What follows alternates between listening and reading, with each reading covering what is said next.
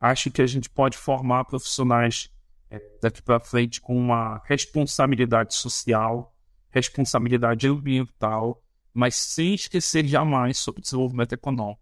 Ninguém, ninguém consegue imaginar o desenvolvimento sem a, o econômico associado.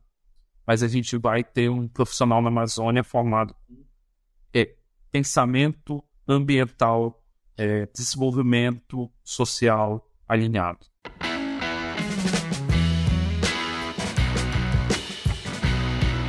Olá, pessoal.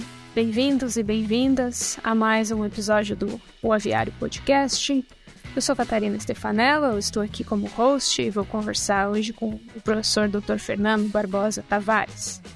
O professor Fernando é zootecnista, é mestre em saúde e produção animal, é doutor em ciência animal, ele atuou em, como zootecnista em diferentes segmentos e atualmente ele é professor na Universidade Federal Rural da Amazônia. Muito obrigada por aceitar o nosso convite, professor Fernando. Muito obrigado, Catarina. É um prazer estar aqui com vocês hoje, conversando um pouco sobre agricultura. Eu atualmente trabalho na Universidade Federal Rural da Amazônia, em Belém, e tenho uma experiência na área de agricultura, principalmente no foco da nutrição é, de aves, principalmente na nutrição de aves de frango de corte, galinhas poedeiras, né? Também desenvolvo recentemente um trabalho que me orgulha muito, que é a residência profissional em agricultura. Coordeno hoje a única residência profissional em agricultura da região norte do país. Então, estou aí com seis residentes nas unidades de produção da região norte. Isso a gente tem muito orgulho né, de ter essa atuação para que a gente acredite que a gente consegue ir modificando aos poucos as características da região, formando recursos humanos adaptados à região. Então, muito obrigado pelo convite, novamente. Bora conversar. Excelente, professor. Bom, o tema da nossa conversa de hoje ele tem a ver com o futuro da alimentação de aves na Amazônia, né? O público do podcast ele é bastante diverso, né? Certamente nós temos muitos interessados nesse tópico. É, professor, a avicultura também é muito diversa, né? É, ainda mais um país com as dimensões que tem o Brasil, né, muito grande. Eu imagino que tem um público que nos escuta que não conhece muito a fundo a organização da avicultura da região amazônica, né, no próprio estado do Pará também. Então, eu penso que seria interessante, professor, nesse início, né, se você pudesse iniciar nos contando como que está a avicultura na região, quais são os pontos fortes, né, os maiores desafios da cadeia, aqueles potenciais que você vê nessa região de trabalho. Então, Catarina, eu sempre gosto de começar contando da agricultura da Amazônia, contando até um pouco da história, né? É, as pessoas não, não sabem muito, mas a, o estado do Pará, por exemplo, é a segunda maior colônia japonesa do, do Brasil. Então, a agricultura ela começa na Amazônia com uma forte influência da imigração japonesa, né?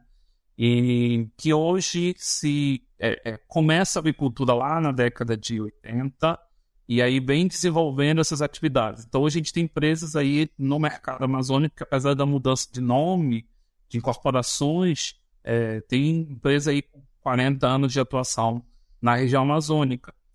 É, claro que pelas características da região, né, a gente tem bolsões, né, até pela distância entre as unidades de produção, os centros comerciais, a gente tem bolsões de produção.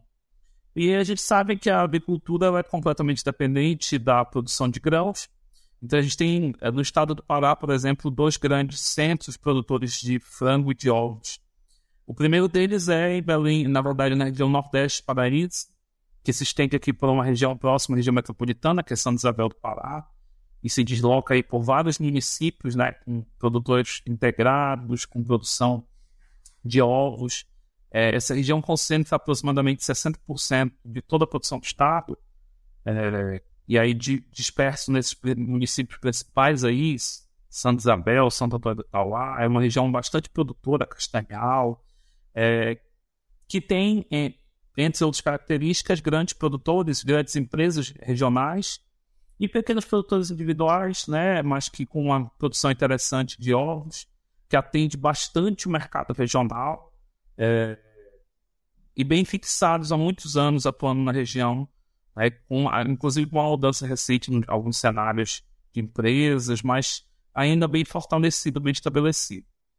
E aí a gente faz uma viagem agora de aproximadamente uns 1.500 quilômetros e a gente vai ali para Santarém, no oeste do Pará, que é uma região que agora se desenvolve também, na verdade, nos últimos 10 anos ela vem se desenvolvendo na avicultura, porque é uma região que tem um acesso um pouco mais difícil, né? Ela só tem acesso de barco ou pela, pela rodovia transamazônica, pelo outro lado, por baixo.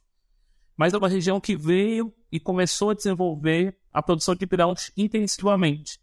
Então, na região de Santarém, a gente tem hoje produção de milho, produção de soja, que vem se destacando na região com grandes produtoras, na região do oeste do Pará, e que começou a produzir bastante carne de frango, bastante produção de ovos, e aí para atender tanto o mercado da região de Santarém, e aí tem um, cenário interessante, né, que o Santarém pertence ao estado do Pará, mas ele tem uma proximidade geográfica com Manaus, no estado do Amazonas. Então também fornece material para o estado do Amazonas, principalmente frango de corte.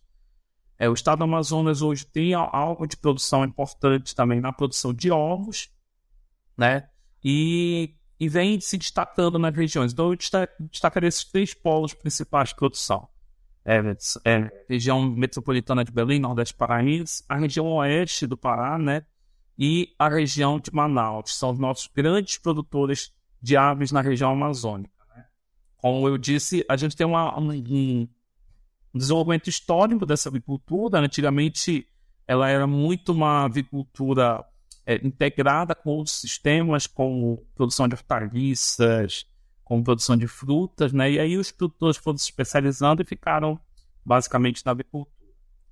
A gente tem recente também alguns investimentos é, maiores de empresas privadas é, para a produção de ovos, né? Então a gente tem um produtor é, dois produtores grandes que nasceram ali também na região metropolitana de Belém, e na região que é a nossa região maior produtora de grãos hoje, que é a região próxima a Paragominas, do Eliseu, a gente já tem também grande, alguns grandes produtores de ovos naquela região e de aves também. Então, é, esse é o cenário. O cenário do Pará hoje, quando a gente olha os dados da BPA, por exemplo, a gente ainda tem um dado modesto, né? A gente tem 0,4% da produção nacional no estado do Pará, mas que tem uma importância para a alimentação local, para o abastecimento regional muito grande, porque a gente tem é, é, uma população inteira aqui, né, dependendo da alimentação e que consome esses alimentos diariamente. Então a gente é, é tem um impacto positivo sobre isso é, do ponto de vista de segurança alimentar. Então, segurança alimentar para a gente é um, um parâmetro é, que a gente deve se medir, né? E como eu sempre falo, na Amazônia a gente tem floresta e tem gente que vive aqui também. Então a gente precisa do desenvolvimento da população e o desenvolvimento econômico ele passa por um, um padrão de segurança alimentar. Hoje a Amazônia é, tem um potencial ainda maior de produção de alimentos. Claro que nós temos ainda desafios a serem vencidos em termos de organização da cadeia, é, disponibilidade de matéria-prima, né? Apesar de está avançando cada vez mais a produção de grãos. É, a gente ainda depende muito do grão vindo de fora, vindo do centro-oeste, e a gente ainda não tem a cadeia de produção tão bem organizada, estruturada como a gente gostaria. É, é, é, há uma necessidade constante da gente investir, trabalhar e discutir sobre políticas de Estado para incentivar, organizar, estruturar essa cadeia. Né? A gente trabalha aqui sempre dialogando com as secretarias de Estado, de governo, para que a gente consiga estabelecer parâmetros de, de incentivo fiscal à produção, de estruturação da cadeia, de organização da cadeia. Aí nosso grande desafio ainda é transporte, né, logística.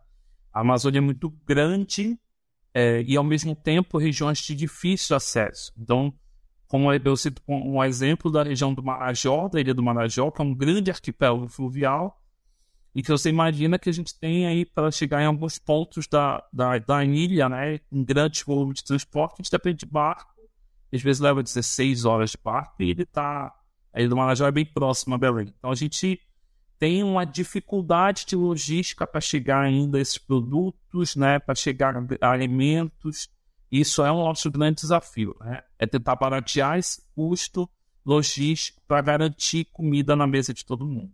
Excelente, né? É, apesar dos desafios, né, que são muitos, mas é bom ver esse cenário promissor e, afinal de contas, o que nós queremos é justamente que, que a carne de ave seja a nossa principal proteína animal. A gente está lutando para isso, das mais diferentes regiões do Brasil. É, essa região de trabalho de vocês, ela, obviamente, nós reconhecemos muito isso, que ela tem muita biodiversidade, né?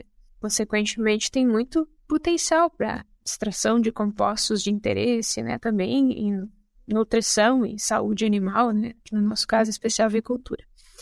Eu gostaria, professor, que você trouxesse informações sobre isso, né? Ao mesmo tempo, envolve muita pesquisa, como que essas pesquisas podem ser feitas de uma forma correta, né? Cuidando dos nossos recursos naturais e, ao mesmo tempo, sendo sustentável.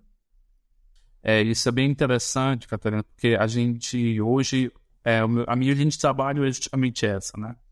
E aí eu vou precisar fazer um preâmbulo sobre para as pessoas entenderem, né, do, as pessoas que não conhecem a região, o potencial da Amazônia em termos de produção de produtos, né, de bioprodutos.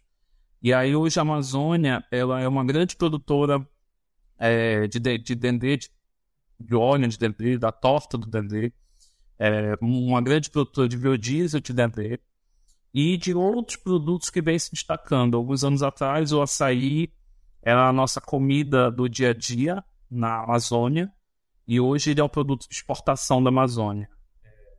E ele ganha, se valoriza cada dia mais. Então, e aí essa valorização, ela não passa somente pela venda do produto, mas sim por uma valorização cultural. Então a gente investiu nos últimos 20 anos no plantio intensivo de açaí, nas técnicas de melhoramento de açaí, na intensificação da produção, é, métodos de criar de, produção agrícola sustentáveis, como são as nossas agroflorestas, é, que levam a gente a, a, ganhar um destaque na produção de alguns produtos.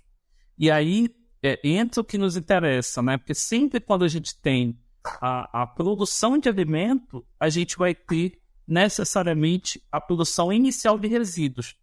E aí eu sempre brinco com, com os colegas, né, que o farelo de soja no passado ele já foi o resíduo da soja.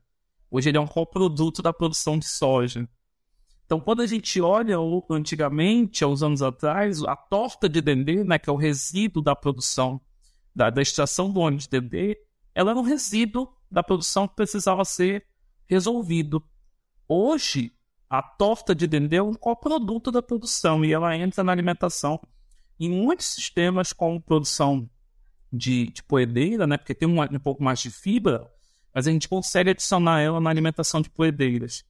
A gente tem o próprio óleo de dendê, que muitos produtores nossos são vizinhos das, das unidades de extração de dendê. Então, ao invés de a gente usar óleo de soja na alimentação, muitos dos produtores usam óleo de dendê na alimentação dessas aves também. Então, é um produto que já foi estabelecido, a gente já conhece níveis de inclusão, mas para onde a gente vai? A, a, minha, meu questionamento enquanto pesquisador é sempre para onde a gente vai chegar? Então, o que eu enxergo hoje enquanto pesquisador da área é que a gente tem um potencial, né, e esse potencial vem crescendo, da utilização de tortas é, de, de outras oleaginosas na Amazônia. Então, a, Amazônia tem um, leque de oleaginosas gigante, e aí eu te cito, né, é, a andiroba, a copaíba, a upuúba, o tucumã, a pupunha, a castanha do Pará. Todas essas são produtos a, a semente do cupuaçu. As pessoas normalmente conhecem o cupuaçu, a fruta, mas é, a gente também produz né, da semente do cupuaçu o óleo do cupuaçu, a, é, é, gordura do cupuaçu. E aí, esses produtos todos, eles geram da extração do óleo, o resíduo é a produção de uma torta. E a minha linha de pesquisa hoje é justamente estudar o potencial de uso dessas tortas para alimentação, tanto de frango quanto de poedeira. Como a gente não conhece a fundo essas tortas, a gente está vivendo uma fase bem preliminar dos estudos. Estudando toxidez, estudando composição básica, estudando digestibilidade. É, a gente espera que, numa segunda etapa, a gente consiga vencer é, as etapas de digestibilidade, ver quem tem potencial, quem não tem. E na etapa seguinte, né, além do desempenho, a gente consiga ver ganhos adicionais. É, tem um, uma das nossas frentes de pesquisa que eu venho trabalhando é a tentativa de estudar a torta da castanha do Pará. Então, para a gente ter uma ideia, a metionina, né, que é um, um, aminoácido que é bastante presente na nutrição de aves, né, nosso primeiro aminoácido limitante para a produção de frango, é, hoje ela, é, ela, é muito fornecida na formato industrial, com metionina é, sintética, né, e a castanha do Pará ela tem selênio metionina, que é uma metionina no formato orgânico, de alta absorção, ligada a uma molécula de selênio. E a gente sabe que tanto o selênio quanto a metionina têm efeitos é, é, positivos sobre o animal. O selênio sobre a imunidade e a metionina sobre o crescimento das aves. A gente tem um produto que é rico em metionina, rico em selênio, e a gente tem zero estudo sobre esse assunto. É, Para você ter uma ideia, Hoje a gente tem grandes indústrias que exploram esses óleos, é, que vendem para as indústrias cosméticas, farmacêuticas. Então, muitos que estão nos ouvindo aqui provavelmente já usaram sabonete de murumuru, sabonete de cupuaçu, que foram feitos basicamente dos nossos produtos. E as tortas, né, esses resíduos da extração do óleo, chegam a ser destinados a lixões. A, a lixões não, né? A aterros sanitários, chegam a ser destinados à compostagem. E esses produtos são muitas das vezes ricos é, em proteína e ricos também ainda em resíduos da gordura. Então, te citando mais um exemplo né, dessa nossa conversa rápida aqui, a andiroba ela é um produto que, além de ser cosmético, ela tem uma função farmacêutica. Porque o óleo da andiroba ela gera, ela tem um efeito antimicrobiano. Então, hoje você encontra pomada de andiroba nas farmácias, né? Que é utilizada para cicatrização de, de cirurgias, feridas, enfim. E é, a gente tem uma torta que deve ter deixado algum resíduo dessa andiroba e que pode ter efeito antimicrobiano, né? Eu já tenho alguns artigos publicados sobre o efeito positivo do uso do óleo da andiroba bruto para alimentação de aves. É, e aí a gente não tem estudo nenhum para a torta. A gente vem buscando é, o Estado do Pará né, vem buscando frequentemente é, estudar isso. É um dos motivos que nos fez até buscar, tentar parcerias. Né? Belém está tá concorrendo aí para ser sede da COP 30, que o tema vai ser bioprodutos. Justamente a nossa linha, a nossa ideia é que até lá a gente consiga apresentar produtos e resultados mais específicos sobre esse processo. Então a gente está numa etapa inicial de, desses estudos, a gente está finalizando os, os, ensaios de digestibilidade de algumas tortas, é, buscando parcerias, buscando recurso financeiro para conseguir aprofundar as análises e conseguir determinar né, a melhor utilização ainda desse produto. A gente tem um caminho ainda grande pela frente, que é a gente conseguir ainda transformar isso num produto para a indústria. Então a indústria ela, não, ela precisa é, e é muito importante todo mundo entender isso. Ela precisa só um produto nutricionalmente adequado. Ela precisa de um produto que tenha uma baixa sazonalidade, pelo menos uma estabilidade definida de época de produção, e um volume de produção. O volume a gente vai, vai crescer e vai chegar lá. Porque é, os produtos vão aumentar a demanda, o, cenário internacional tem nos favorecido nesse aspecto, né? Então a gente tem vendido mais produto para a Amazônia para o mundo, é, mas a gente precisa estabelecer quem produz, onde produz, que é uma outra etapa do nosso trabalho. A gente hoje faz um levantamento de quais agroindústrias produzem é, essas tortas, né? E que volume e épocas elas produzem. Para que a gente possa já levar para o produtor, olha, no caso de interesse de utilização, que produz, onde está produzindo. É, e a gente ter limitações. É, a gente, a gente, eu sempre falo também em sala de aula, né? É, há muito tempo atrás se descobriu que a, a soja grão era um problema. E aí a gente procurou alternativas para resolver o problema, né? Então a gente deve avançar também nessas alternativas. Hoje já imagino que no futuro a gente deve conversar um pouco sobre peletização dessas dietas com, com, com tostas, que a gente deve pensar na extrusão delas, na expansão, no processamento, enfim esses processamentos secundários vão chegar para a gente também com essas tortas. E, e ainda penso, imagino que a gente deva explorar ainda efeitos de aditivos como complexos enzimáticos, emulsificantes, para melhorar a utilização desses alimentos. esses estudos eles são prévios, e aí uma coisa que a gente também tem trabalhado aqui é, é um trabalho de levantamento de dados bibliográficos. Porque como a gente tem uma, uma expansão territorial muito grande, às vezes tem um colega lá no Acre, em Rondônia, em Roraima, que está fazendo trabalho com a tosta de Andiroba, e esse trabalho foi desenvolvido, encontrou um resultado e a gente não conseguiu compilar ele, não conseguiu aprofundar. Então, às vezes, talvez uma tabela um pouco mais regionalizada desses produtos também ajude a gente a explorar essa utilização. Sim. É, é muito interessante isso que você comentou, estar, estar mais ligado à avicultura industrial. E eu acho que isso que nos ajuda né, a encontrar recursos, a, a mostrar de fato a aplicabilidade, né? É, a gente trabalha com algo que tem uma variabilidade de composição muito grande, mas que a gente precisa começar, né? Nós estamos iniciando, por exemplo, uma avaliação. Eu gosto de trabalhar nessa linha de, de ingredientes e de transformar resíduos, né? Mas muitas vezes as pessoas nos barram, dizem assim, não, não, ninguém nunca vai utilizar isso, né? Porque muitas vezes nos falta também padronização, né? Muito mais difícil nós termos um produto padrão, né?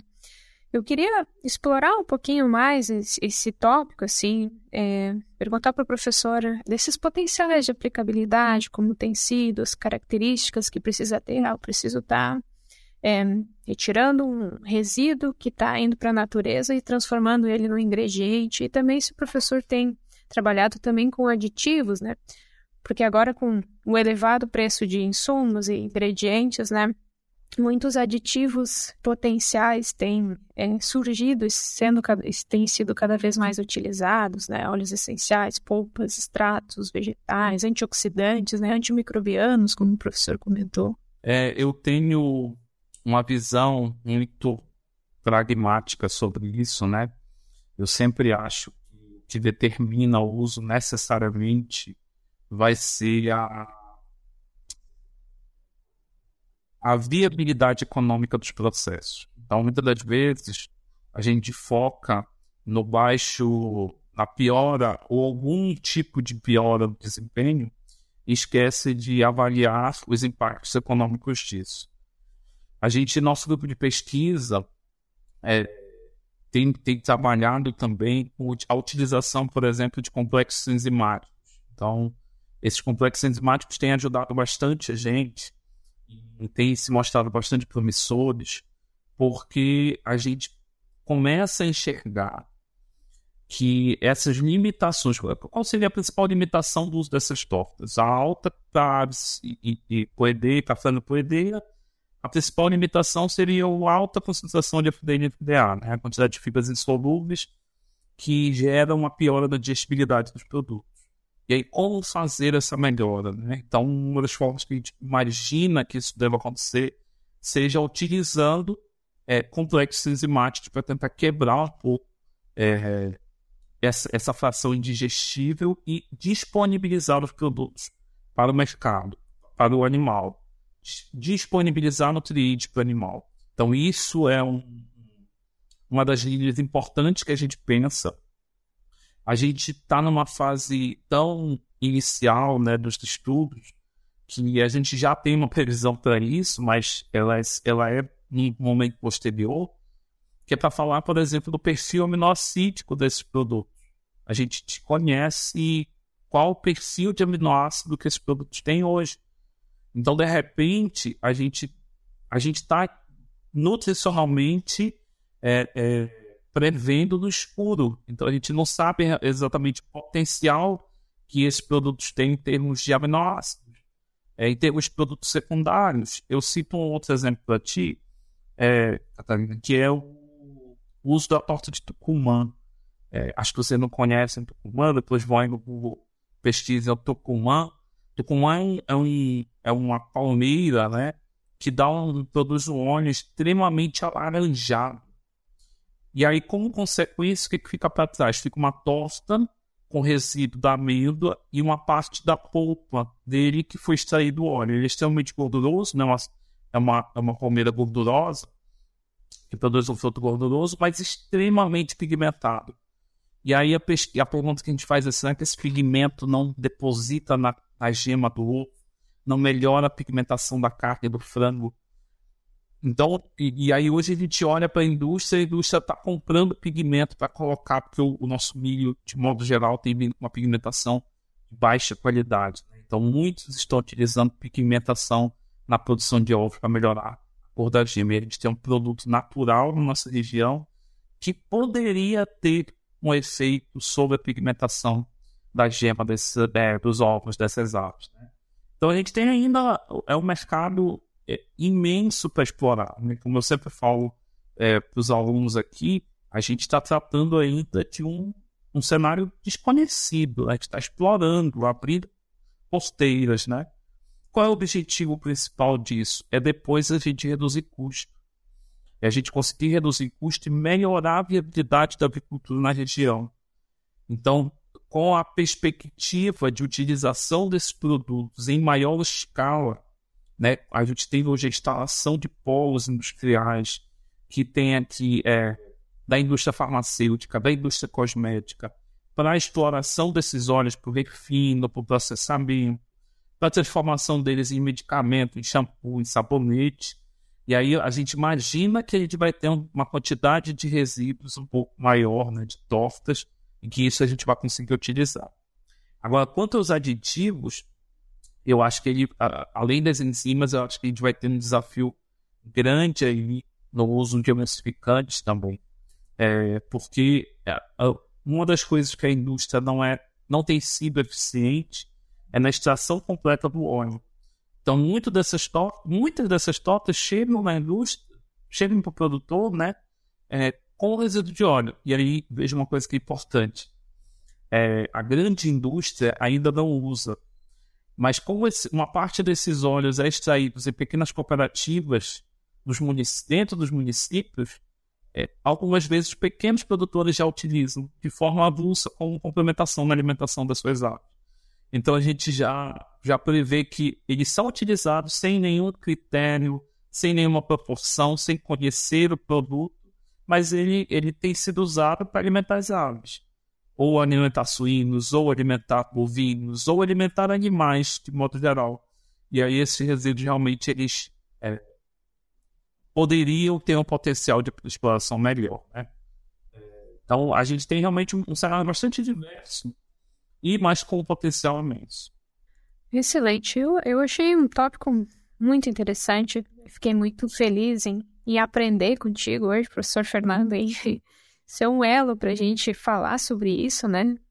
Acho que a gente precisa falar mais sobre isso, sobre a nossa avicultura nas mais diferentes regiões, né? E normalmente, para finalizar, nós fazemos uma pergunta assim um pouco mais filosófica, né? E você, como professor, pesquisador, né? Agora você tem formado muitos profissionais, né? Que podem ser o futuro da nossa avicultura, né? O que, que tem ajudado a motivar esses futuros profissionais a se interessar pela área, também ajudar o crescimento da, da agricultura regional, porque, afinal de contas, a gente quer que ela se mantenha forte em todas as regiões. Né? É, isso é bem interessante, porque quem está fora da região amazônica tem uma visão é, talvez muito equivocada da nossa região, né? Então, nossa região é uma região que tem um desenvolvimento econômico é, potencial, e a gente tem atividades produtivas no ramo da agricultura aqui na região.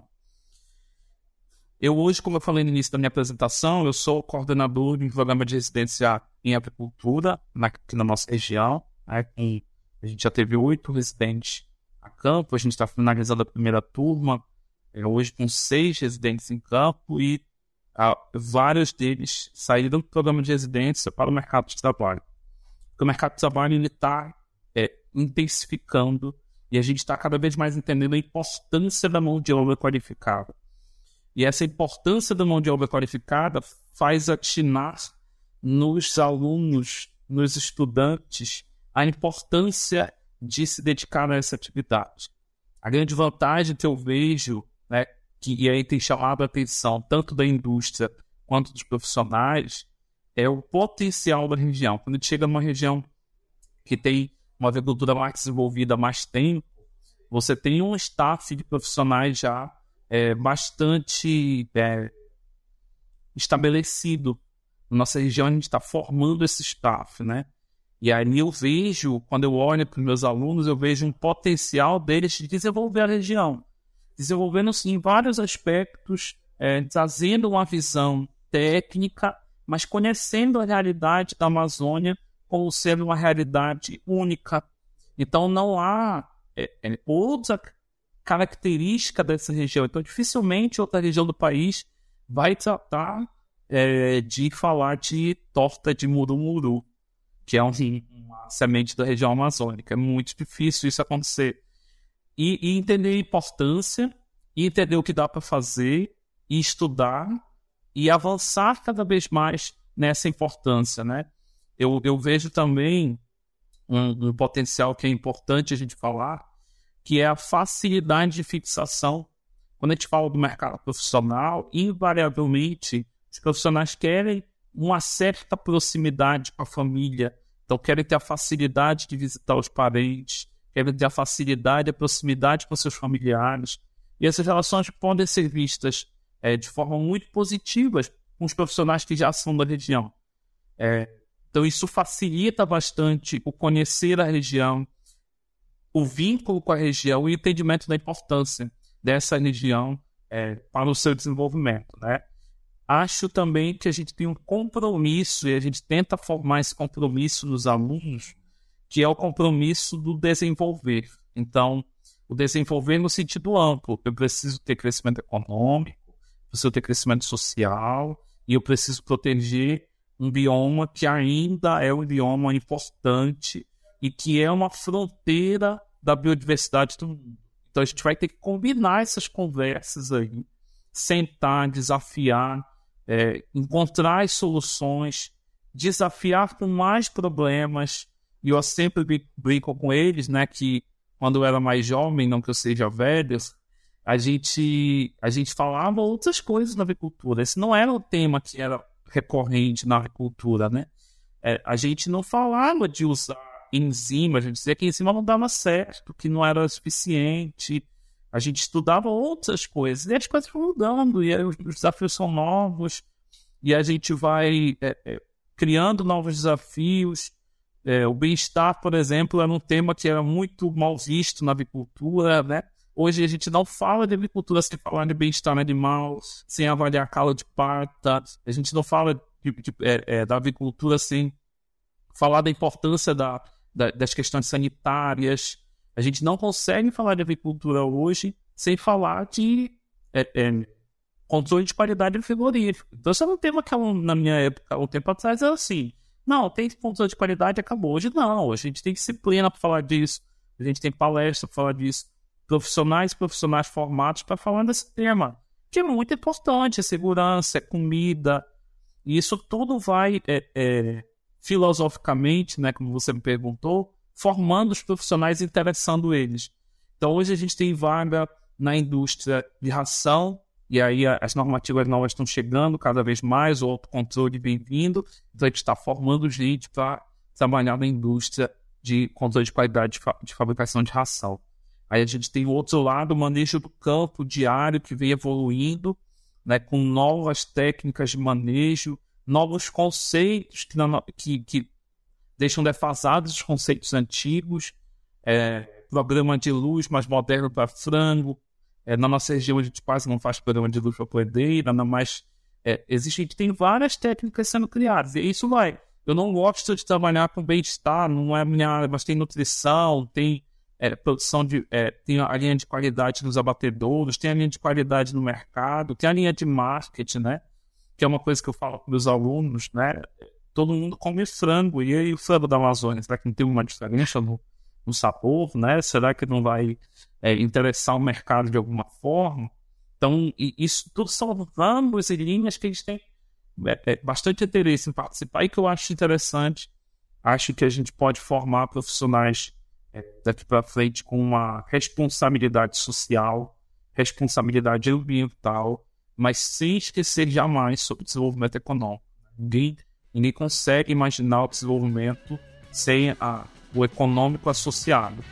Mas a gente vai ter um profissional na Amazônia formado em pensamento ambiental é, desenvolvimento social alinhado. Muito bem. Bom, para quem seguiu até o final, eu tenho certeza que, que valeu a pena. Valeu muito a pena escutar a nossa conversa de hoje. Professor Fernando, muito obrigada mais uma vez. Fiquei muito feliz. Foi uma, uma experiência muito boa essa nossa conversa de hoje. Muito obrigado também, Catarina, pelo convite. Eu quero aproveitar e agradecer aqui a todos, ao meu grupo de pesquisa, no PEAN, é, que, tá, que vai ouvir o podcast também. Um abraço para todo mundo da equipe. Muito obrigado, viu? Excelente. Muito obrigada. Tchau, tchau.